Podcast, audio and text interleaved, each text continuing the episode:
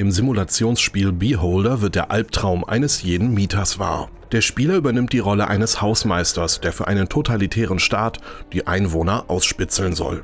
So verwanzt er Wohnungen, durchsucht Zimmer und erstellt Profile. Die russischen Entwickler lassen dem Spieler dabei die Wahl. Soll er Verdächtige melden oder Geheimnisse für sich behalten? Das Spielprinzip und die düstere visuelle Gestaltung erinnern an das Antikriegsspiel This War of Mine. Hier wie dort stürzt der Spieler von einem moralischen Dilemma ins nächste.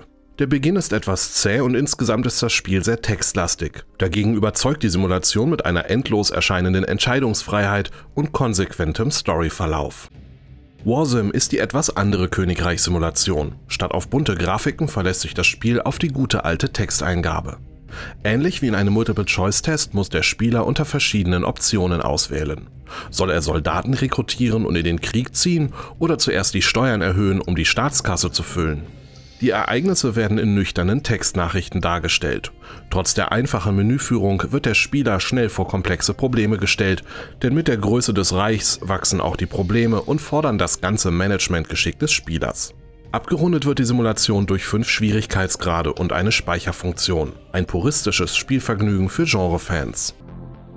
Im Rundenstrategiespiel Depths of Extinction steht die Menschheit wieder einmal am Abgrund. Diesmal haben sich die letzten Überlebenden in Unterwasserstädte zurückgezogen und wie immer gibt es Ärger. Der Spieler stellt also ein Team zusammen und zieht in den Kampf. Das Spielprinzip ähnelt dem Klassiker XCOM. Deckung suchen, Befehle geben und den Gegner ins Kreuzfeuer locken. Nach einem Sieg warten zahlreiche Upgrades und Belohnungen auf die Soldaten. Nach rund 6 Stunden Spielzeit ist alles vorbei.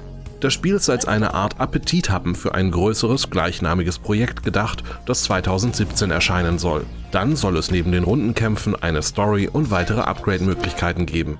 Wer darauf verzichten kann, bekommt schon jetzt ein herausforderndes Strategieabenteuer im Pixel-Look.